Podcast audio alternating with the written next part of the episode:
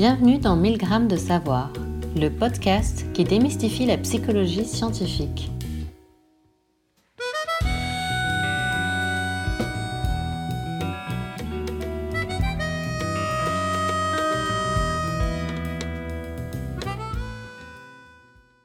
Cet épisode est la traduction d'un entretien que nous avons réalisé en anglais. La version originale de cet entretien est aussi disponible sur notre site SoundCloud, Spotify et iTunes. Bonjour, vous êtes en présence de Pascaline Van Oost et Magali Bella, toutes les deux doctorantes en psychologie sociale à l'Université catholique de Louvain. Bonjour Pascaline. Bonjour Magali.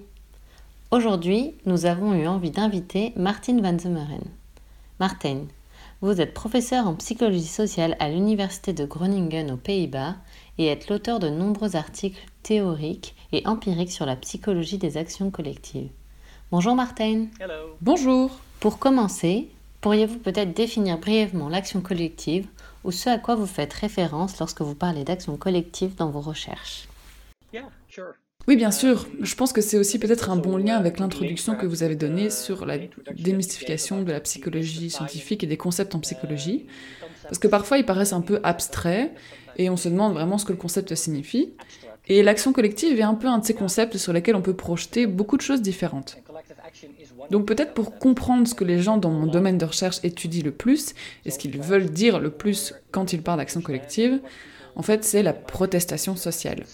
En gros, on veut comprendre pourquoi les gens s'engagent dans des actions de groupes d'activistes ou rejoignent des manifestations sur les places autour du monde, essayent d'envoyer des signaux au gouvernement, euh, et ainsi de suite. Et donc cette image, c'est un peu l'image concrète, je pense, que vous devriez avoir lorsque vous pensez à l'action collective dans ce domaine de recherche en particulier. Et il y a toute une histoire derrière ça, qui est la façon dont les gens, les psychologues, les psychologues sociaux en particulier, comprennent l'action collective. Pour le dire simplement, il et elle pensent vraiment à l'action collective comme quelque chose que les individus font. L'action collective, ça peut se faire d'ailleurs tout seul. On n'a pas besoin d'autres personnes. Et si vous demandez à des sociologues, des économistes ou des historiens d'aujourd'hui euh, qui, euh, qui, regardent un groupe de personnes dans une foule, euh, ils diraient probablement Oh, bah ça doit être une action collective. Mais pour nous, les psychologues, on veut vraiment savoir ce que veulent faire les individus avec leur action.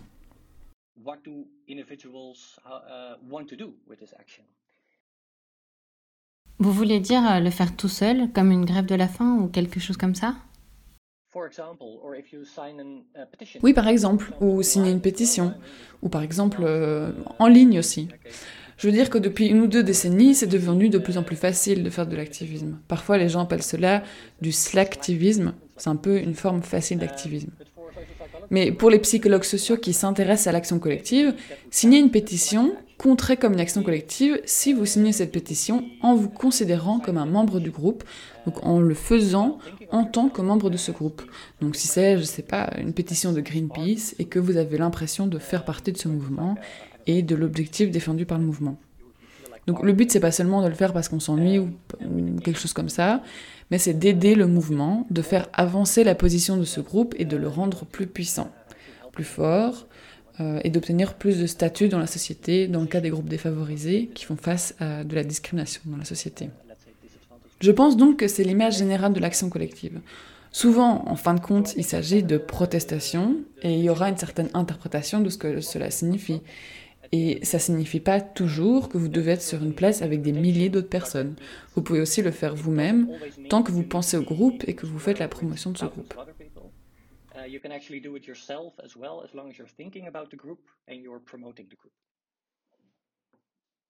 Dans votre travail, vous avez étudié les motivations à s'engager dans une action collective. Euh, vous avez mis en évidence quatre motivations principales pour s'engager dans une action collective, à savoir l'identité de groupe, l'émotion, l'efficacité et la moralité. Euh, est-ce que vous pouvez expliquer ces termes et peut-être expliquer comment chacun d'entre eux est lié à l'engagement dans l'action collective?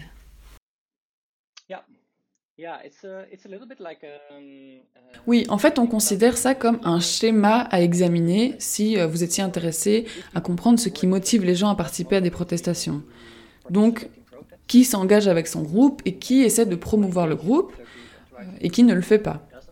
Et puis, ces quatre motivations n'apparaissent pas toujours ensemble, mais en tout cas un potentiel pour que ce soit le cas. Donc je dirais que pour tout chercheur ou chercheuse qui étudie l'action collective, c'est un bon début. Ou disons que ce sont vraiment les quatre motivations que vous voudriez mesurer afin d'étudier cette question. Et en accord avec la définition dont on a parlé précédemment, il est déjà important dans la définition de l'action collective que les gens se perçoivent comme un membre du groupe, comme faisant partie d'un groupe. Donc il est très logique du coup qu'une des motivations principales concerne l'identité, et non pas tant l'identité personnelle que l'identité de groupe.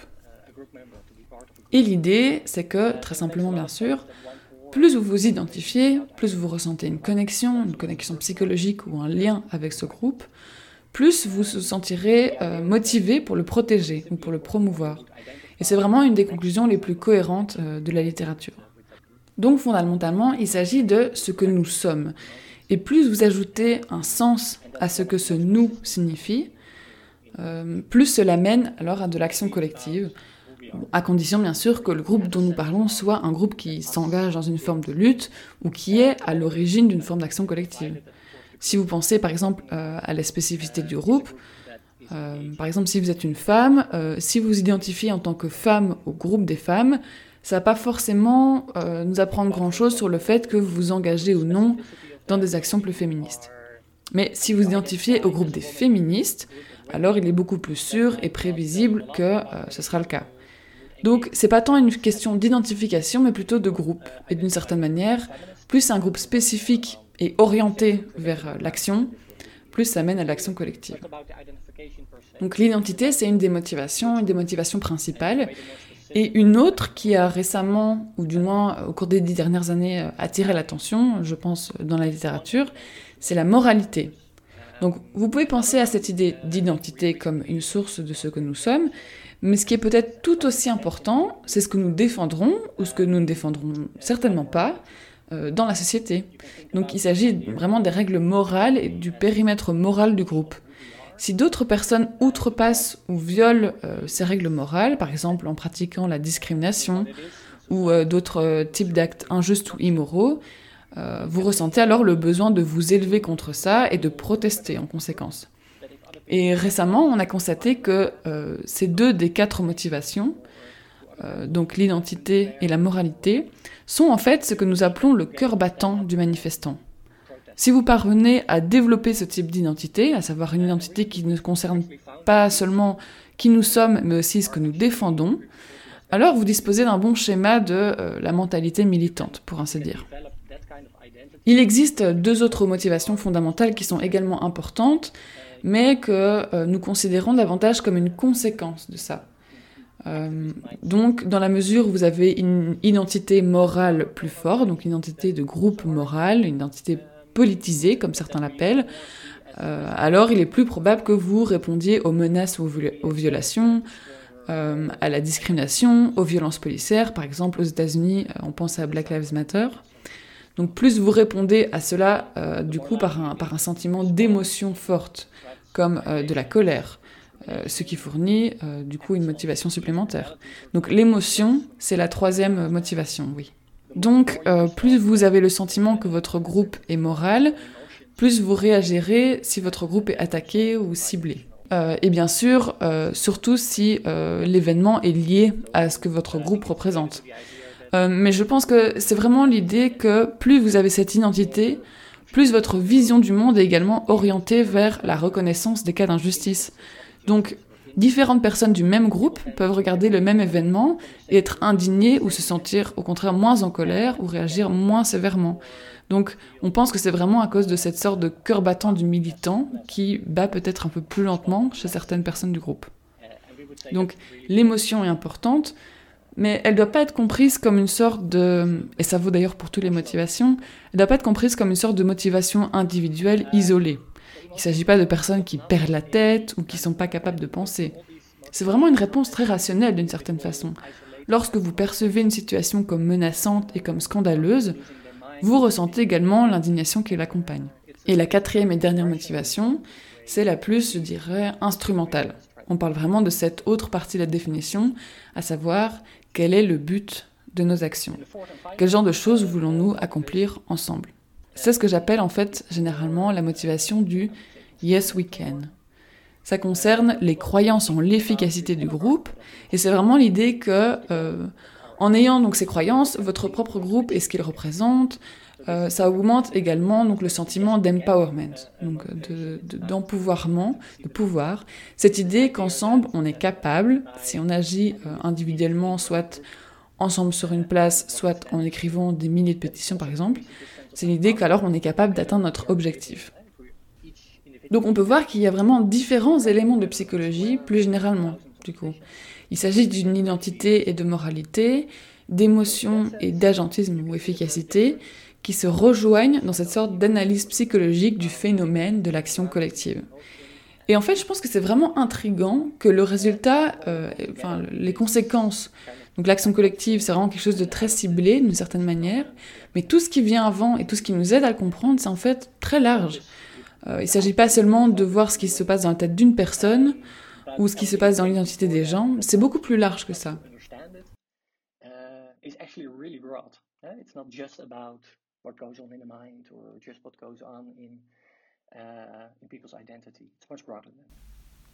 J'ai une question complémentaire sur ce que vous avez dit à propos de l'efficacité du groupe.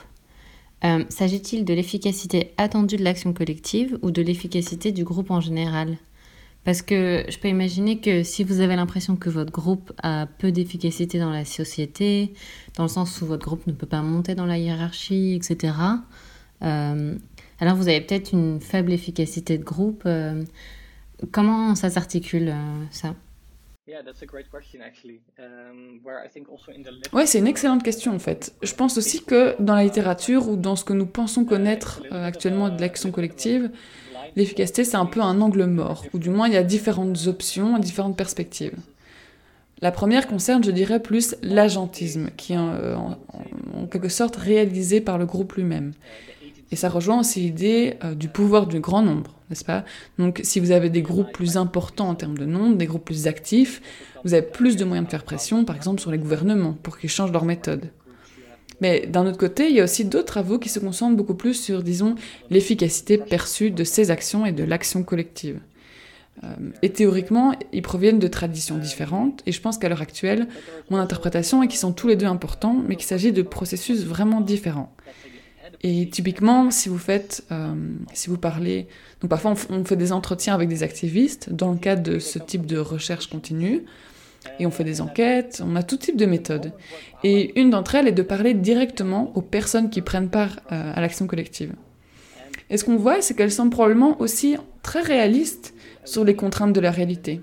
En fait, c'est pas que ces personnes ont des croyances d'efficacité du groupe super élevées, mais en fait, elles se concentrent pas non plus beaucoup sur l'efficacité d'une seule action. Parce qu'elles disent, eh ben, vous savez, il y en aura d'autres, c'est un processus à plus long terme, euh, on perd une bataille, mais on gagne la guerre après un long moment. Donc je pense que, et c'est essentiellement ce que je veux dire ici, euh, c'est que je pense que bien que euh, l'efficacité ou l'agentisme concerne des objectifs particuliers, ce que nous ne savons pas encore à l'heure actuelle, c'est à quel point ces objectifs sont divers et variés dans la pratique. Et certaines recherches suggèrent que les gens ont vraiment des, différents, des objectifs différents à l'esprit lorsqu'ils pensent à ce genre de croyance d'efficacité ou de perception de l'efficacité de l'action collective. Euh, il est vraiment bon, je pense qu'il est vraiment bon de différencier cela, d'en tenir compte. Dans une étude récente, une nouvelle euh, méta-analyse, donc une étude où nous examinons plein d'études, toutes sortes d'études ensemble, et ensuite nous comparons euh, les différents indicateurs ou les différentes versions des formes d'efficacité, pour regarder dans quelle mesure ces différentes formes d'efficacité peuvent prédire l'action collective en fait, elles semblent à peu près égales. Donc ça corrobore aussi l'argument selon lequel elles sont probablement pas identiques, mais elles vont dans la même direction et elles ont les mêmes conséquences. C'est pourquoi je pense qu'il est bon d'y penser comme à des processus différents. Donc c'est le coût, le calcul des avantages, l'efficacité perçue d'un côté. Donc si c'est efficace, je vais y aller. Euh, si c'est non, j'irai pas. Mais l'autre partie, l'autre processus concerne davantage l'agentisme et la conviction peut-être à plus long terme que notre groupe ensemble peut le faire. Donc, yes, we can.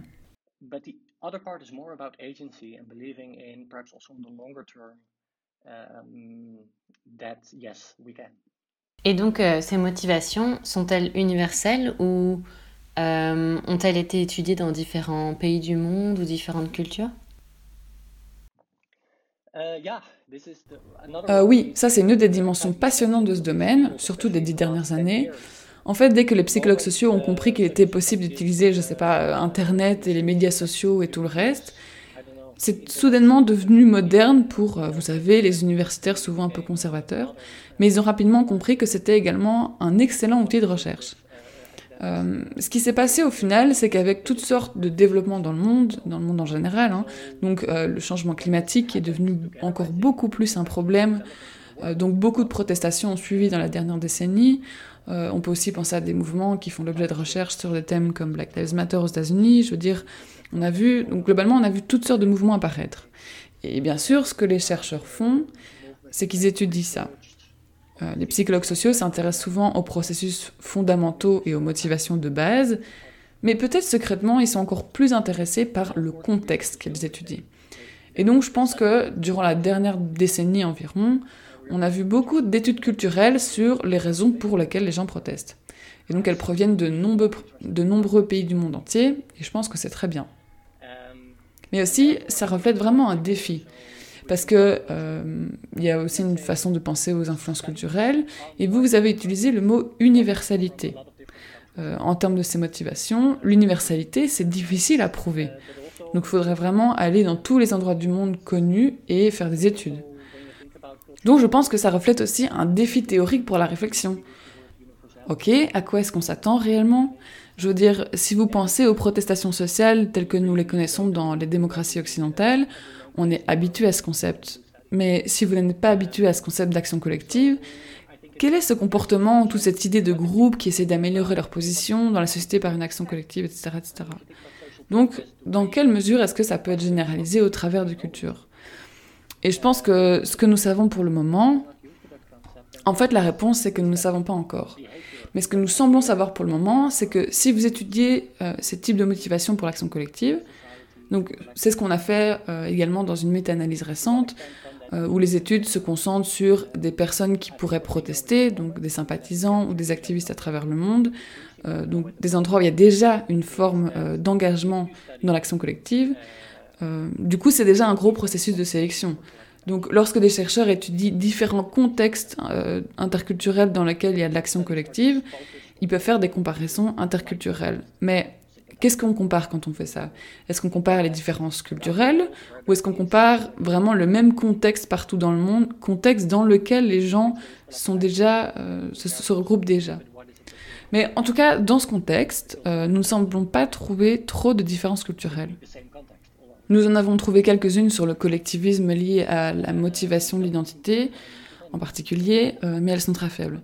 Et donc, on est vraiment resté un peu agnostique à ce sujet en disant, eh bien, celle-là, vous savez, n'hésitez pas, chacune et chacun, à spéculer sur les raisons de ce phénomène. Nous avons quelques idées, mais ces différences sont assez petites, donc le plus grand modèle semble en fait être en faveur de cette universalité, en tout cas dans une certaine mesure. Et donc c'est pourquoi on appelle ces motivations des motivations fondamentales.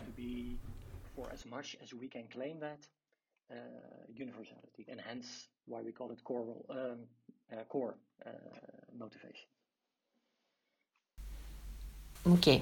Donc les différentes motivations pour s'engager dans une action collective que nous avons mentionnées précédemment, elles semblent être particulièrement pertinentes pour les membres de groupes défavorisés, donc c'est-à-dire les personnes qui sont la cible des discriminations. Mais cependant, euh, nous voyons parfois des personnes qui, qui ne font pas partie de ces groupes défavorisés s'engager dans une action collective. Il peut s'agir en fait d'alliés pour la cause. Euh, pourquoi les alliés participent-ils à l'action collective? Ont-ils les mêmes motivations fondamentales? Oui, euh, donc les deux existent. On voit, on voit l'action aussi euh, solidaire, c'est-à-dire ce que les gens parfois appellent l'action alliée. Comme on voit ça, bah, ça nécessite une explication.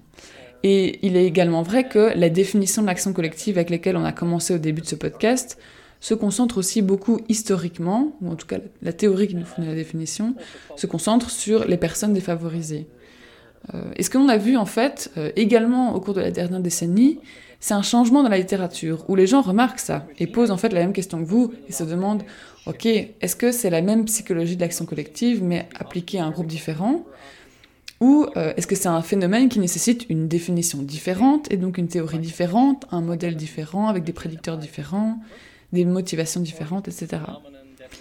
Euh, je pense qu'à l'heure actuelle, les résultats des recherches se situent un peu des deux côtés, mais mon sentiment, c'est que la tendance générale est de dire que c'est un peu une version similaire de ce qu'on a expliqué avant. Encore une fois, si vous voyez ça comme un modèle, vous pouvez dire, OK, ces quatre motivations pourraient s'appliquer, et testons-les euh, dans les cas où les gens agissent par solidarité maintenant, donc pour aider euh, les groupes défavorisés, pour les rejoindre dans une manifestation ou pour organiser leur propre manifestation en faveur du groupe défavorisé. Et ce que nous semblons trouver dans ce sens, c'est assez similaire. C'est juste que lorsqu'on garde par exemple l'identification en notre groupe, on se demande quel type de valeur pourrait être importante, quelles émotions pourraient être les plus importantes. Et du coup, parfois, il peut s'agir de compassion plutôt que de colère. Et aussi, en termes d'efficacité, le but change probablement, euh, en termes de ce qu'on veut atteindre avec l'action. Mais j'ai l'impression que la structure ou les quatre grandes motivations sont les mêmes, ou du moins qu'elles sont applicables. Mais on doit vraiment examiner le contexte et savoir ce sur quoi on veut se concentrer ce qui pourrait être pertinent. Donc si on cherche des différences, parce qu'il doit exister des différences, c'est évident, euh, du, dû au fait qu'on fait partie du groupe défavorisé ou non, alors c'est probable qu'on en trouvera. Mais en tout cas, on n'aura pas probablement besoin d'une théorie différente ou d'un vraiment d'un modèle différent ou de motivation différente pour comprendre.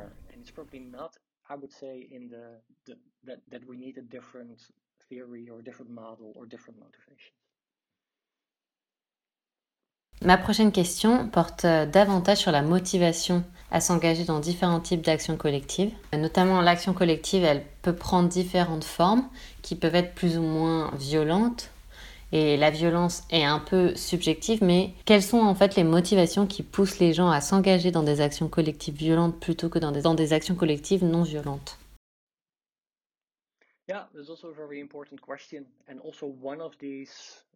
Oui, je pense que c'est aussi une question très importante et aussi un de ce genre de questions où on peut donner une réponse encore similaire. Donc vous pouvez dire, ok, commençons avec la même liste et voyons jusqu'où est-ce qu'on peut euh, aller pour expliquer.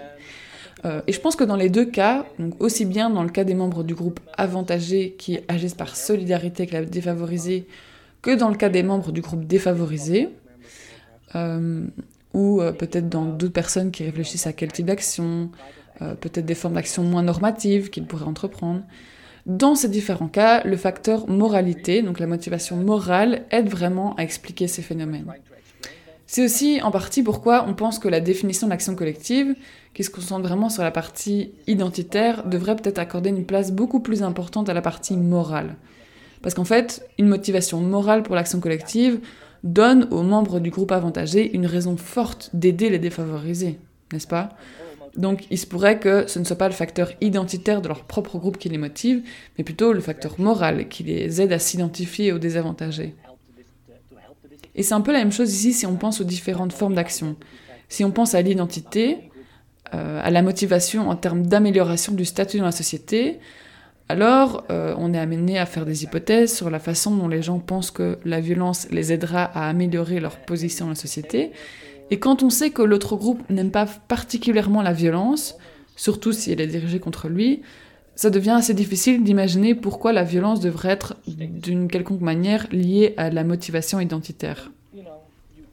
Dès que l'on commence à penser aux motivations morales, donc à l'idée qu'on sent que ce qu'on représente est menacé par les autres et qu'on est donc autorisé à recourir à des moyens plus forts, euh, c'est alors des moyens qui ne sont pas définis par le groupe avantagé ou par les autorités ou par d'autres groupes de la société.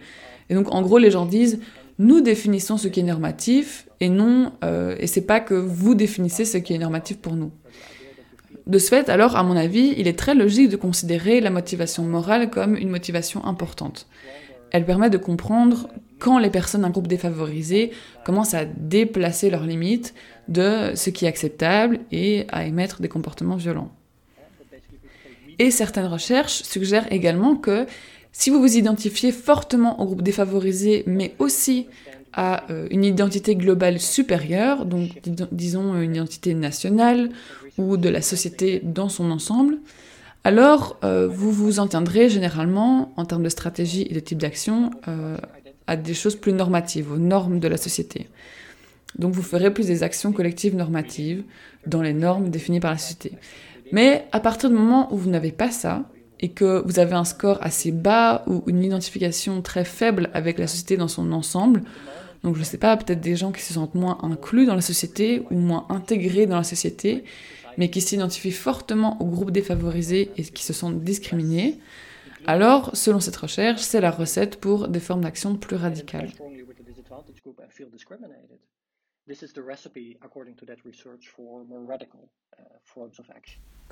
Et est-ce que c'est aussi lié à l'auto-efficacité? Euh, Parce qu'en en fait, si on pense qu'on ne pourra pas être entendu à cause de notre appartenance à un groupe, alors euh, peut-être qu'on a l'impression de rien avoir à perdre. Ou est-ce que c'est quelque chose comme ça?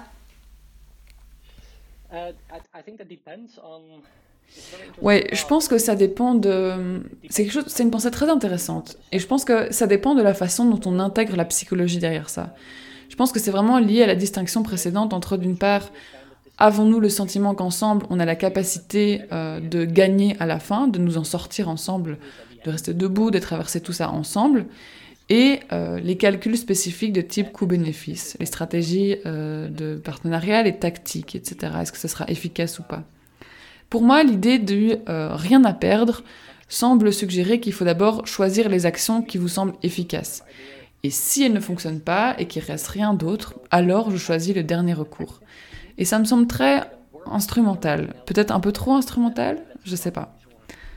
D'autre part, on peut opposer cette explication instrumentale, euh, je pense, à une explication plus morale, où il s'agit vraiment de euh, la perception des gens du groupe, euh, de où se trouve la limite, et qui définit cette limite de ce qui est acceptable et ce qui ne l'est pas, ce qui est normatif et non normatif. Et là, les gens font preuve d'agentisme, pour ainsi dire, et ils rejettent le groupe supérieur, par exemple le groupe national ou l'autre groupe. Donc je suis pas sûre. Et pour l'instant, si vous pensez aux résultats de la recherche, je pense qu'il y a beaucoup de place pour de nouvelles recherches afin de comprendre cette distinction entre recours à la violence et à la non-violence.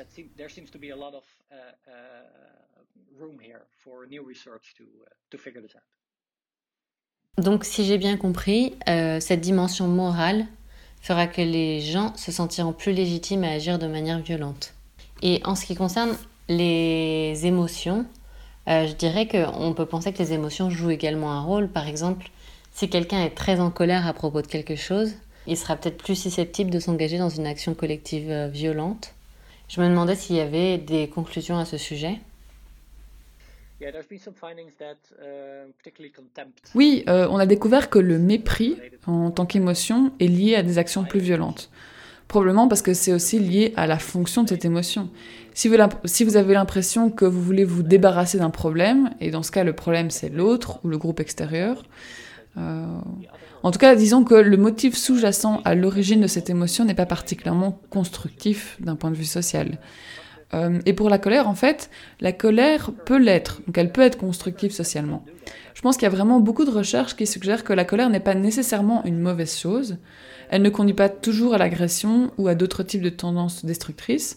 Et c'est, je pense, la raison pour laquelle, dans cette littérature, on s'est beaucoup intéressé à la colère et on a souvent constaté qu'elle était davantage liée à des formes d'action plus normatives, qu'elle motivait les actions les plus agréables, entre guillemets, et pas nécessairement les plus destructrices.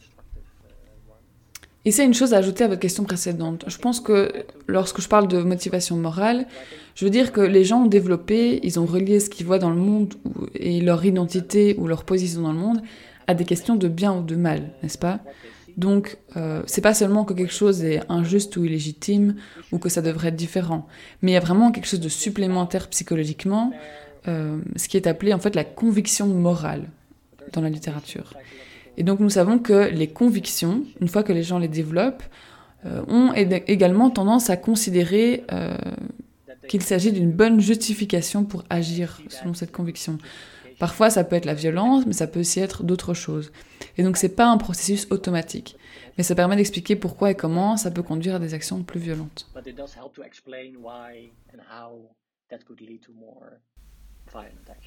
Peut-être en rapport avec ça. Euh, il y a des croyances communes que lorsqu'on fait partie d'une foule, nous réfléchissons différemment que euh, lorsque nous sommes seuls. On peut notamment penser à la théorie euh, du comportement des foules. Et donc, nous pouvons être plus violents lorsqu'on est dans une foule que lorsqu'on est seul. Et d'ailleurs, en fait, ces croyances, elles influencent toujours aujourd'hui les stratégies de maintien de l'ordre en France. Existe-t-il des preuves empiriques de tels effets dus à la, à la participation à une manifestation ou à des protestations de groupe ou à d'autres euh, types d'actions collectives oui, euh, ici c'est un peu un autre type de question.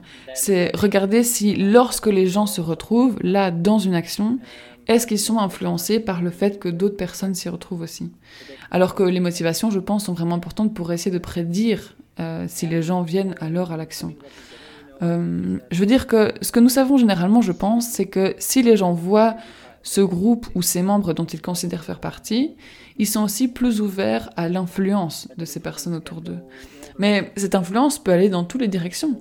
Ça peut aussi vouloir dire que si le groupe commence à être gentil et compatissant, alors les personnes présentes pourraient aussi être plus ouvertes à ça. Donc je pense qu'il y a cette sorte de croyance, surtout quand vous pensez aux émeutes ou ce genre de choses, que euh, les gens regardent après coup et disent Oh là, il doit y avoir quelque chose, vous savez, quelque chose qui va pas avec ces gens. Euh, et peut-être que dans certains cas, c'est le cas. Parfois, les gens recherchent la violence. Euh, dans d'autres cas, quelque chose arrive, ça n'avait pas été prévu, mais les gens ont répondu à quelque chose d'autre et puis ils sont devenus violents. Et donc, je pense que euh, vous avez ce genre de dynamique basée sur le fait que les gens peuvent voir directement ce que font les autres et établir une norme pour le groupe. Mais je suis pas sûre qu'il y ait ou qu'il devrait y avoir une sorte de propos généralisé sur le fait que la foule explique la violence. Je veux dire, la violence ne vient pas de la foule. Elle vient de tout ce qui précède et du contexte dans lequel euh, l'action s'inscrit, je pense.